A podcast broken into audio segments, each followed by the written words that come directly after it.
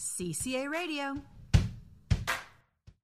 So, okay, so exactly one week ago, um, things changed in sort of a fast but a slow way. And I will say, given that we were just talking about beer, um, one week ago, my husband saw me glued to my computer after we had our special edition of CCA Radio with our favorite political commentator, Mario Jared. My husband looked at me and said, I'm going to go buy you some rum. And I said, What a good plan. Um, because a week ago, it sort of happened what we thought was going to happen. We saw what we talked about as the red mirage, which ended up being bigger than most of us most of us expected it to be. Um, and I think a lot of people who were hoping for a change in the White House, I won't say if that was me or not, um, went to bed a little disappointed. But then when we got up in the morning, things changed. And things changed pretty quickly on Wednesday of last week with the US presidential election. And then, even though we all stayed glued to CNN or Fox or MSNBC, things didn't really officially change until Saturday when at least the media, as Rudy Giuliani would say, called the election for former Vice President Biden. Now, although the White House isn't saying it, now President elect Joe Biden. Um, Mario, your thoughts on what we saw from Tuesday through Saturday of last week? And then we'll get into all the stuff that's happening now. Okay, from Tuesday night to Saturday, I think it was it was what, what I was expecting because I think I told you wait we won't have result tonight until Friday. Mm-hmm. Thursday. From then on, we can really speak about the results because with the with the huge amount we commented that there was of mail-in voting and the difficulties that there are always and everywhere to count different votings, uh, votes in the box, votes from the mail, votes. So there will be a lot of time and taking into account that it is not a centralized system, but it depends on in which state or in which county you are in. So we will have to wait and it was normal that at the beginning we had a red wave Mm-hmm. because the present the voting pre- in in presence the real voting it was okay it was expected to lean towards the the the sitting president donald trump but the mail-in voting is counted afterwards and that is why we saw afterwards the the blue tide coming against the red wave. But the blue it was a blue sort of an ebb tide because what we saw in a lot of cases was although it looks like the popular vote the spread is going to be wider than it was in 2016 the Yeah. popular vote looks like it's going to be about 6 million votes between president president elect biden and yes i'm going to say it president elect biden and president trump. The democrats didn't do so well. They in fact there was a there was a net loss of seats in the house of representatives. I think there was a net loss of five seats. We're not so sure what's going to happen in the senate because there's a runoff election in Georgia. january. Um, and the senate might end up being 50 5149 Uh, what don't you make of that pedro and mario what do you guys make of the fact that the the blue wave that people were expecting turned out to be not exactly surfable. God i'm bad with puns today. Okay, I I I got up this morning and, and did a, a an Excel file of 2016 2020. dude you need a hobby. I know. but it was it was just preparing for this moment of okay i'm gonna do democrats republicans. I'm not gonna say names. Democrats 2016 Mhm. 65 million votes. Democrats 2020 76 million votes. They went up by 10 million votes. Which is Repu- huge. Republicans 2016 62 million votes. Republicans 2020 71. So they went up 8 million votes. So they from 4 years ago until today and they these numbers are this morning there's going to be a little bit more but there's 19 million more votes. That is the most amazing thing.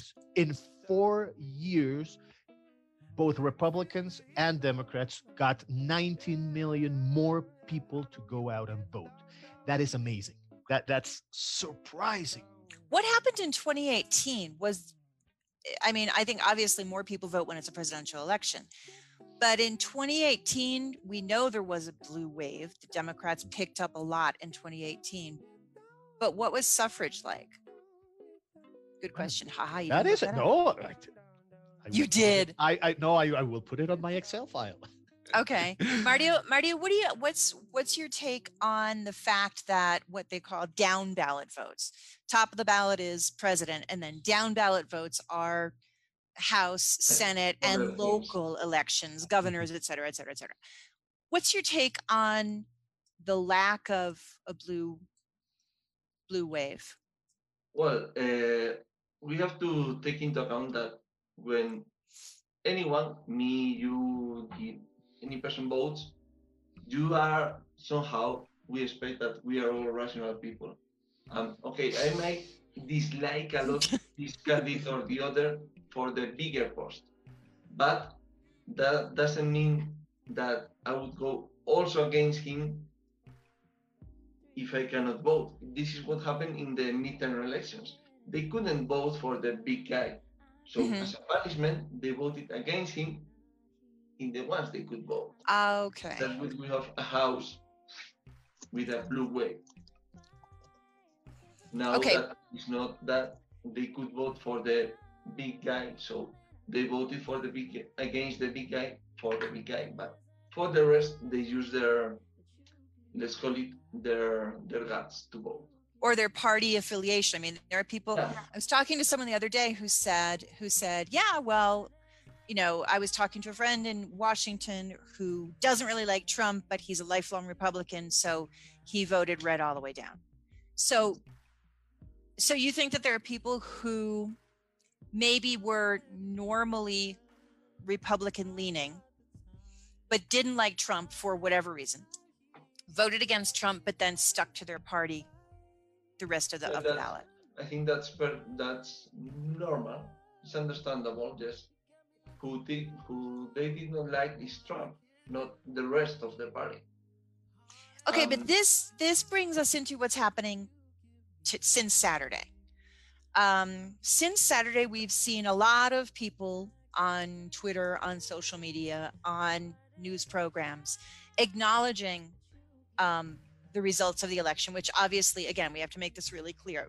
The result, the results are not certified until the states certify them and until the electoral college meets, however they're going to meet, um, and certifies the election.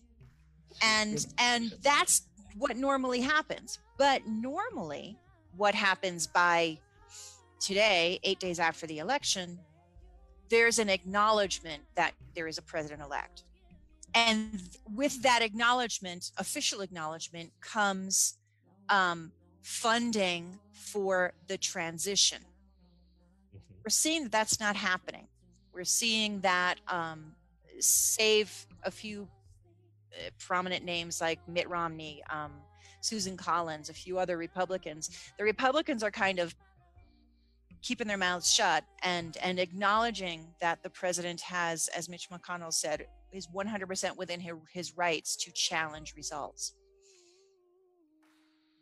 What does that mean for the US, for the country, for foreign policy, for domestic policy, that the transition is being put off minimally until mid December, Mario?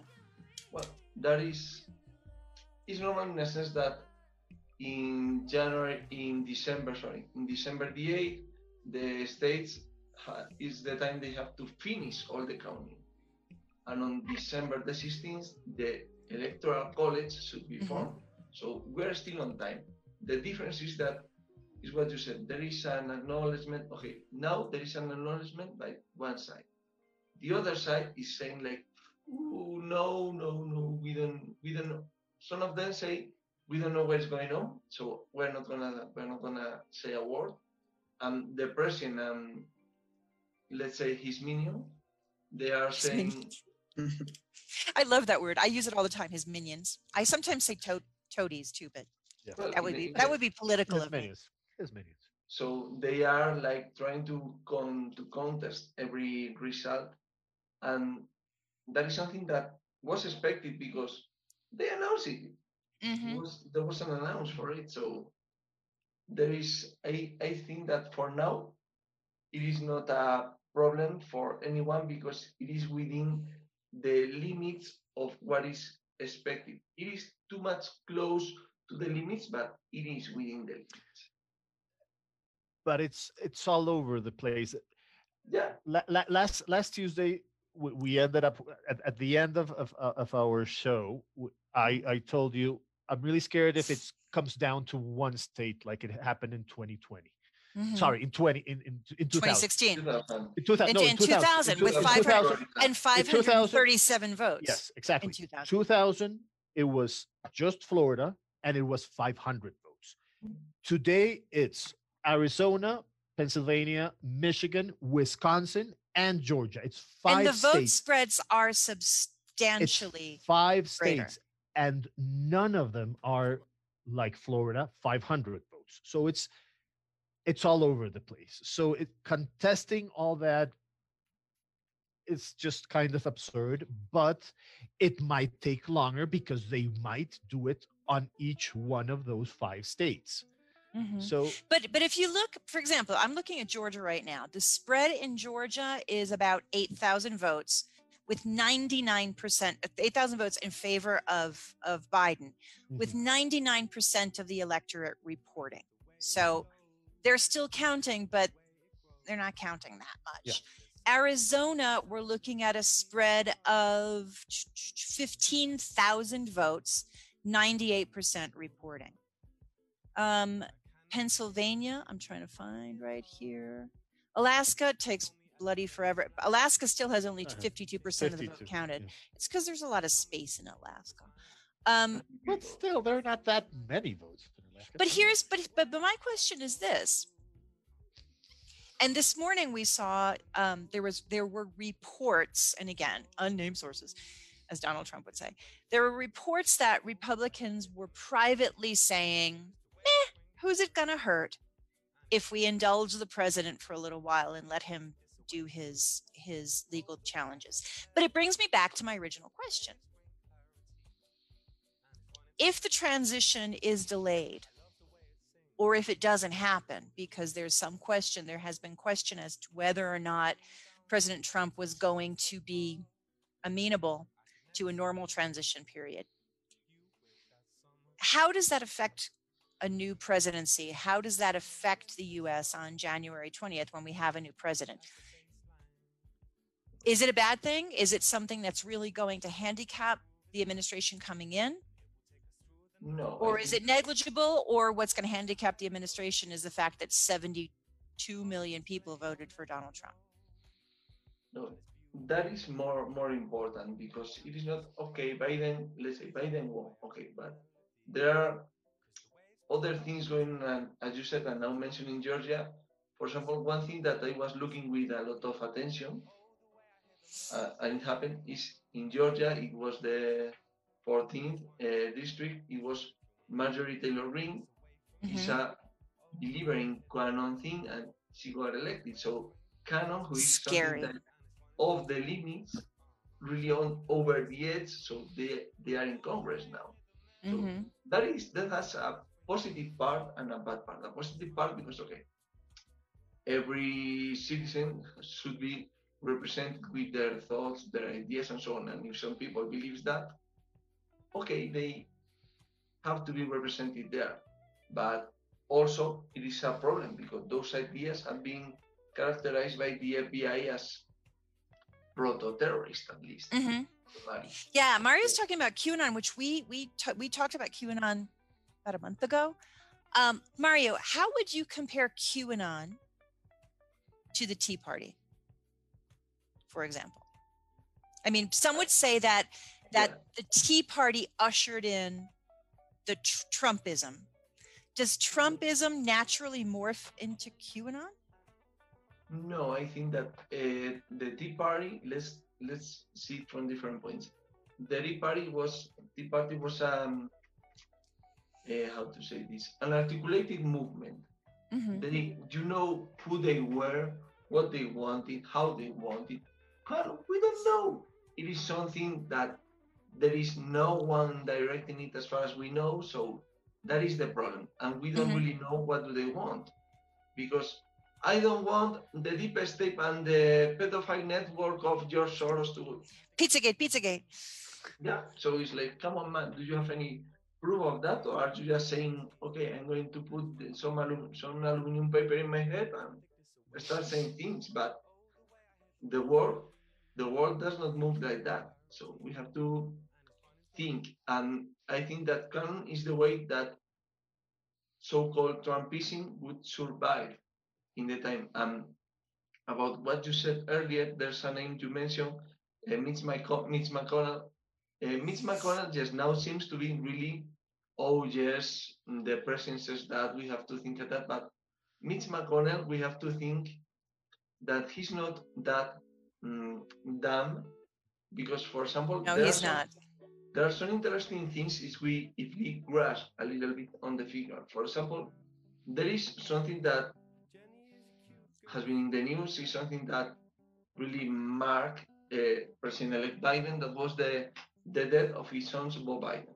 Mm-hmm. The the only GOP member that was a senator that was in the funeral of Bob was Biden Mitch McConnell. Was Mitch McConnell. That means something. And they know each other. Mitch McConnell has. They to, worked together for yeah, years. Yeah. Apparently, they're apparently they are. Joe Biden and Mitch McConnell are in fact friends which I don't know if you could say Mitch McConnell is a friend of Donald Trump. I think he worked with him.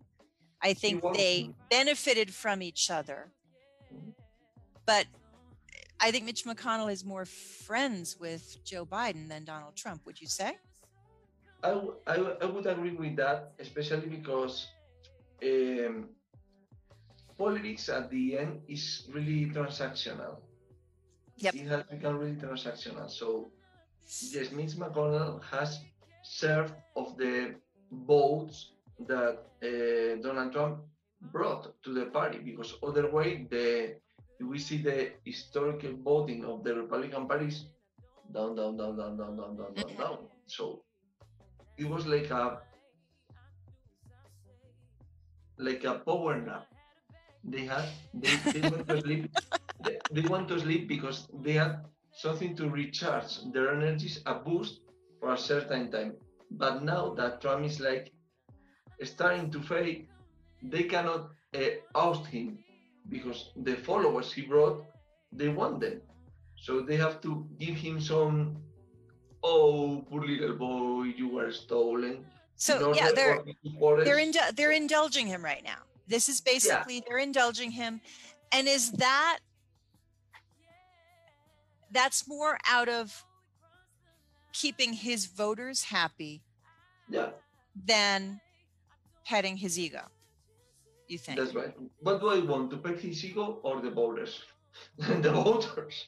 I don't want to pet his ego because it is worthless for me now that he is not president. So. Mm-hmm. But there's still there no one. I mean, on the Republican Party again, very very few prominent Republicans former President Bush did come out and congratulate Biden on a win. But in the next paragraph, he also congratulated President Trump on a campaign. And what what every people have to acknowledge, and I think maybe not enough people are acknowledging and giving the Trump campaign credit for how many votes, Pedro? 71 million votes, which is the second highest number of votes a candidate has ever gotten in a presidential election in the United mm-hmm. States after Joe Biden. What does that say about political division in the United States? And what does it say about governability, at least in the first two years from now to 2022, for President elect Biden? Polarization is extremely high. There is an, an interesting book that appeared this at the beginning of this year by Edward Klein, Why We Are Polarized. And it's, it's really interesting. Um, it speaks about that and what you said about governability. Yes, if, for example, if in, if in the Senate in Georgia, it ends up being Republican, President Biden, he would be the really the real lame duck in his first Mm. two years Two years. because they would stop that a lot. that part of gov- governability also is very related to the like the politics but i want to ask you guys what do you think about people because of course there's division in politics there's a big division in people so my question is how possible or feasible do you think that joe biden is going to unite people as he mentioned many times in his speeches because i see that the, the environment is so like polarized and so heated because of this sort of crazy week do you think it's possible that Joe Biden is going to, of course, not change every single little thing in just an instant, but how close is it going to get uh, people in the United States? the thing the thing with with that kind of atmosphere where everything is so polarized is that everything gets polarized. For example we're in the middle of a pandemic. Where wearing a mask shouldn't be a political statement and it has become a political Mhm. statement. It's, it's just wearing a mask. It's it's it's health. It's it's the well-being of you your family and the people you are in contact with. It, it should be just like that. It should be there are certain things that shouldn't get politicized and the atmosphere right now is everything that comes out of the opponent's mouth i am going to take a stand against it and, and and that is really difficult. And there's also some really kind of crazy fringe things going on. On Sunday, 60 Minutes interviewed Al Schmidt, who is the mm-hmm. Pencil, the Philadelphia City Commissioner, who's a Republican, who is in charge of vote counting, and and he told 60 Minutes and the Nation that his office was receiving death threats. One of them, which completely blew my mind, was someone called his office and said, "This is the reason we need the Second Amendment." The Second Amendment, obviously, being the right to bear arms, um, which is a not terribly well veiled threat of violence. That's honestly, Andres, what concerns me in the US is not, you know, your average Trump voter who, you know, might say, oh, yeah, they stole the election and then they're going to settle down. What's going to happen with, again, going back to QAnon supporters? But with those people, for example, those people who showed up at polls emboldened by one campaign or the other, but mostly one campaign, to watch what was going on at the polls openly carrying weapons. Is that going to calm down? I don't know. Do you think that's the reason maybe why Fox News is changing a little bit their stance towards like politicians telling lies? For example, of course, it happened only this week, but they turned off or they stopped like showing the things that Twice. uh, Gil McEnany mentioned and also Donald Trump was mentioning. That was that was surprising for me. Like Not only that, Andres, recall that Fox News called Arizona on Friday, and it was widely reported that after Fox News called Arizona for a President-elect Biden, it was widely reported that Jared Kushner called Rupert Murdoch, the owner of Fox News, and ripped him a new one. Pardon the crudity of the expression. So, and and the president has been steadily speaking out against Fox News, and Fox News anchors have been sort of more emboldened lately to, especially somebody like Chris Wallace. Um, Neil Cavuto yesterday pulled away from a Kayleigh McEnany whack job fest. Um, but at the same time, there was reporting, and I don't know if you saw this, Marty, or you, or you, Pedro, that on Saturday, Fox News sent a, a memo around expressly telling their his their news own anchors not to refer to Joe Biden as president elect. I don't know if that has changed. I don't tend to watch Fox News. Have It- you guys seen anything? Yes. Are they did. now- They they went back and no, that's not wasn't the case. Yeah, because it became public. The, the memo became public, so they they they went backwards. They just backstepped. Okay, But my question on that is why okay, why did they do that? Was it to indulge the president or was it to keep viewership away from One America Network? I think that it was to indulge because as long as there is one person in a really power position putting logs on the fire, the fire goes up. The moment that person cannot put the logs from that position, he cannot put the logs at all. So the fire starts going down. So we will see that in the mid long term, these things are gonna change. We we cannot expect sudden changes because sudden changes never happen, and where they happen, they used to be traumatic because of that mm-hmm. sudden. Well, and and it's a big government. The sudden, and I, and I think you made a really good point, Mario. I mean, yes, the Republicans in Senate particularly are guarding their their comments. A lot of them are not commenting at all. But governments don't change suddenly. There's never like a big, huge change immediately.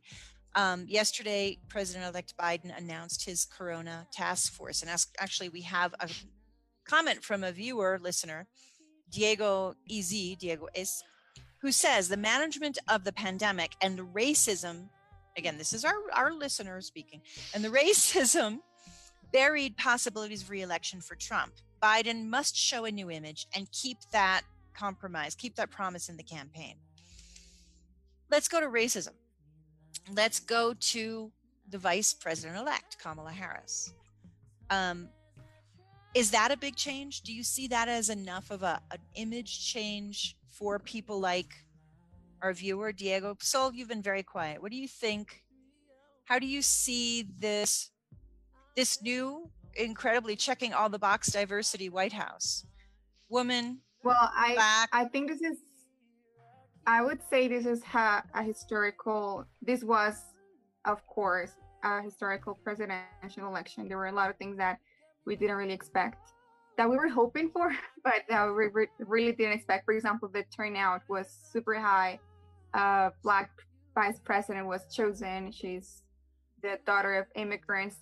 And if I'm honest with you, I don't know if you guys saw the, the speech Kamala Harris gave, but it kind of choked me up when I was looking at it because I felt that she was speaking to all of those uh, people that felt, um, you know, the government and the politics was always um, led or, you know, only, only the people that have privileges or white people and people with money are those that can have the chance to lead a country. So I think it was quite um it, it gave hope to the community, I think. And I was watching a lot of a lot of uh, you know, news about the reaction people had and you could see a lot of pictures of little girls watching her speech. So Mhm. that kind of gave hope to the community and, and her words were pretty much saying that I'm not gonna be the I, I- I'm I may be the first one, but I'm not gonna be the last one. Mhm. Now I've She's seen not- tons yeah. of pictures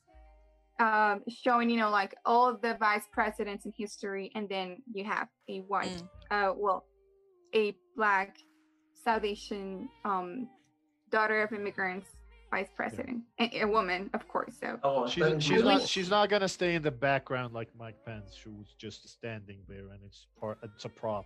She's going to be very vocal. She she she really is going to be very vocal. So she's gonna play a important and let's part and let's take a bet today that Kamala Harris will be the Democratic candidate for president in 2024. Would be- yeah, But let's take a, a broader picture, the same picture, but from a broader angle. There is a famous quote by late historian Howard Zinn that is that He was my be- teacher. Lucky you. Howard, Howard Zinn. I studied at BU and I took classes with Howard Zinn. So Lucky you. So my there is a touch with famous- Lucky you. greatness. Lucky you. there is a famous quote that is you can't be neutral on a moving train. Yep. Um, this is what is going on. You can be neutral on a moving train. So the changes come really slow, but you cannot stop them. Mhm. So what Kamala Harris did, yes, she's the first, she won't be the last and so on, but she did her role, what was expected from her. hmm Because you, you cannot expect John Bi- Joe Biden, male, white, part of the Old. her- part of the gerontocracy, to mm-hmm. be saying those things because people would say, "Oh, the comedy show is on." Because, so she was doing her role. It's not just only the image what matters, also the actions, and these are the things we're gonna see right now. For example, with who they choose or who Biden chooses to form the government. For example, I want to make a bet. I think that for Secretary of State, there might be a woman, Susan Okay. Rice. Susan Rice, and her name is Susan Rice. And her name is Susan Rice. And for UN ambassador, probably, probably, but not that sure about Pete Buttigieg. Yeah. Pete Buttigieg, I think, definitely is going to have a role in the new government. Um, what about Stacey Abrams? Where do you see, for our listeners, Stacey Abrams is basically who gave Georgia to Joe Biden. Where do you see Stacey Abrams? Mm, Until January the 5th, nowhere, because she's, She's in Georgia. Oh no. Did you guys see? You said that Andrew Andrew Yang went is like installing himself in Georgia to to move the vote. But okay, after after January fifth, do you see her in the Biden government? Do you see her taking a bigger role in the Democratic National a big role, but but not a frontline role. I think that not a frontline a frontline role. She needs I more guess- experience. No, it's not just experience. It's just you are good for for some things, and she is good at. And she has proven a lot for Moving people. mobilization, not just for being being the face of the government saying these things or the others. So I Mhm. think she will be she will rise more in the Democratic Party That's than what I in the- than government than in the in the Democratic Party government. Okay. What about a lot of people are talking about Elizabeth Warren for Health and Human Treasury. Services or for Treasury? Do you see that happening, or is that dangerous for Biden? It, Mm, will, will that make will that make the anti quote unquote socialists No. jump up and down on one foot? checks and balances. If you are a socialist, you cannot be a Harvard professor. That's for sure. Right. No, I agree with you. But how many people in the U.S. see Elizabeth Warren as the female Bernie Sanders? Okay, but why do they see her as and why is Bernie Sanders bad for them? Socialism. I would like to ask those people, okay, what is socialism? How do you measure socialism? Because I say she or he, they are socialist because I am told by someone in a higher position Yep. that I esteem that they are socialists. But it's like they're putting locks in the fire, as said before. Once Right, but no but one- you know that, and. I know that, and and I think most of our listeners are smart enough to know that. But how are you going to change that? Because it's it's one of those it's one of those catchwords that and, and I you see it in social media all the time. You see it in comments on Twitter, people talking, and I love how they talk about Marxism, socialism. How do you change that? How do you go about changing that narrative? Mhm. actions actions doing things and also because if you put you i think that biden is smart enough to know that if you put elizabeth warren in government you need a balance or a check to that so should be a white male considered to be moderate on another important charge in, in the government. So it is like a chess game now to form that government because you also send a message with the government.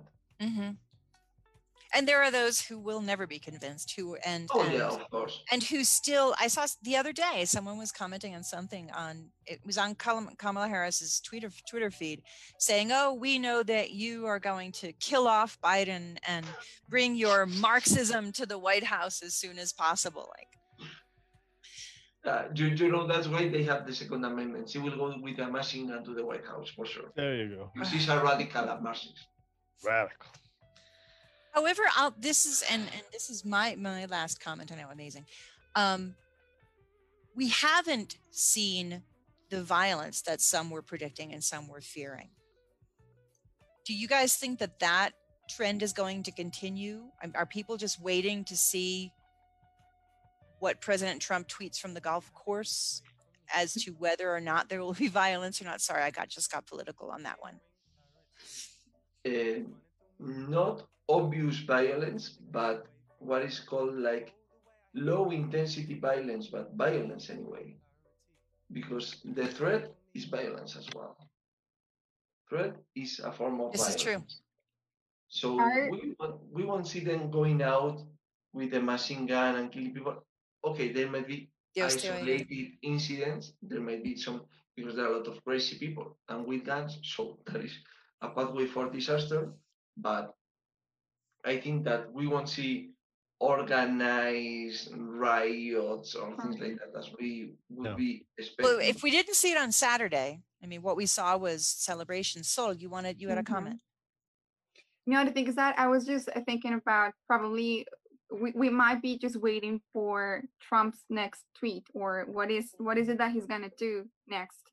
So I just was wondering, uh, are these claims about fraud going anywhere? Like, do you think that's gonna have a- an impact or because you know all those lawsuits, so- all those lawsuits, sorry, that he filed, is it gonna have an- impact? Is it gonna have an effect? Because for example I, I also saw that there were that there is a hotline for people to call and report and And it's getting fraud, pranked like is- crazy. Yeah. and they're getting pranked now so that's Thanks that's to George question, Conway. like, yeah and yeah i was just wondering like is is is, this, is that going somewhere No. Well, the thing is that Trump has more problems legally when he leaves the White House. So that is why he wants to clinch on there. We've talked about those. Yes, we've ta- and and that we will report next year when he's out of the White House and the indictments start to show up. But he's going.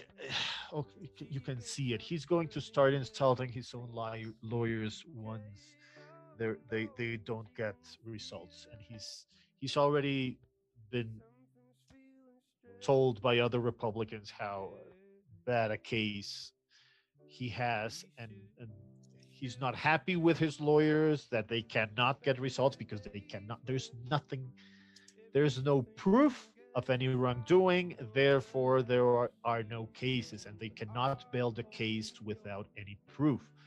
So they're going to continue to expand that but but there's nothing there. There is nothing there are no Well- cases to build Well, the, around. the the case people were making a lot this morning, and we're getting the high sign from our producer. People are making the case this morning that Attorney General Bill Barr, who appeared out after several days of not appearing, um, last night sent a memo basically saying that giving the inf- the order mandate permission authority to investigate but it's- I'm watching but- the but- right now. but look how it's but look how it's worded mario to investigate allegations. credible alle- allegations and it's like something like credible allegations Yeah. basically he's saying again this is sort of this is sort of humoring president trump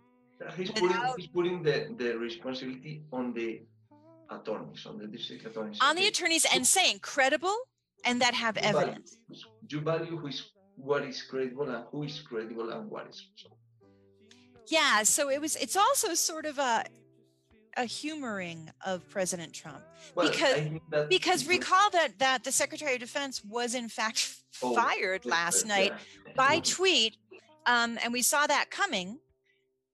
Be- and and why was esper fired by tweet? Because back in january esper was hired by publicly Twitter. disagreed with the president Yeah. so bill barr maybe he's trying to keep his job until the 20th of january I don't know. Mm, no, the thing is that okay, William Barr is also, I would say, one of the closest minions of Trump in that sense. But Mhm. the thing is that Barr needs to have a life and try to avoid problems for the afterwards. afterwards after So he he's like putting bets on both horses. Okay, I'm going to give this to the president to keep him eh, happy, not to tweet against me. But I would also say that I trust in the justice system, so I put the responsibility to manage what is credible, what is not in the justice system. Not, I don't give the order. Mm-hmm. But it, yeah, but but but it was being reported this morning. You know, people were saying, "Oh, Bill Barr did it again," and I listened to what he said, and like, and and I agree with you, Mario. He's not saying go investigate. He's saying if there's evidence and you feel it should be investigated, go ahead. It was- You see, if you see chances It was- It was pretty wimpy, actually. It was pretty wimpy. And and again, yeah, he's he's trying to hope that some big law firm will hire him after the 20th of January. Um, we are now 13 minutes past 12. There's one more comment that came in from Felipe Mendez, who says, I absolutely agree with you. History was made last week, and either or not, either and either or not we like politics, it will affect our life and the world in general. I pray that democracy and truth will be protected. God bless the United States of America. Well, eh, God bless the, all of us, actually. Um, and we still haven't talked about the other elephant in the room the fact that we are now at 130,000 cases per day of COVID 19 in the United States. And people, it seems like the election last week made us all forget about COVID, unless we talk about Pfizer and Pfizer saying they have a 90% uh, success rate with a vaccine that is still not going to be available to public. Mario. No, yes, I was going to say with that that the thing with Pfizer and probably Trump would try to get some gains from that. Saying, Credits. I told you that the vaccine would be ready, but okay, if you shoot a thousand times, at least one time, you would hit the aim. I actually saw on Twitter yesterday someone calling it the Trump vaccine. It's not the Trump vaccine. It's Pfizer Also, vaccine. also, also drinking bleach was the Trump vaccine. So but we're not getting political. No, no, no, no. Um, Mario, as always, it's been great to talk to you. I think we're going to have to call on you. Um, so we'll We have a probably see you next year. We hope, Mario, year, you are our favorite political commentator. Um, this has been CCA Radio. We hope you've enjoyed the show. If you have other comments, please feel free to write in. CCA Radio. If you like this podcast, share it with your friends and comment about it in our social media.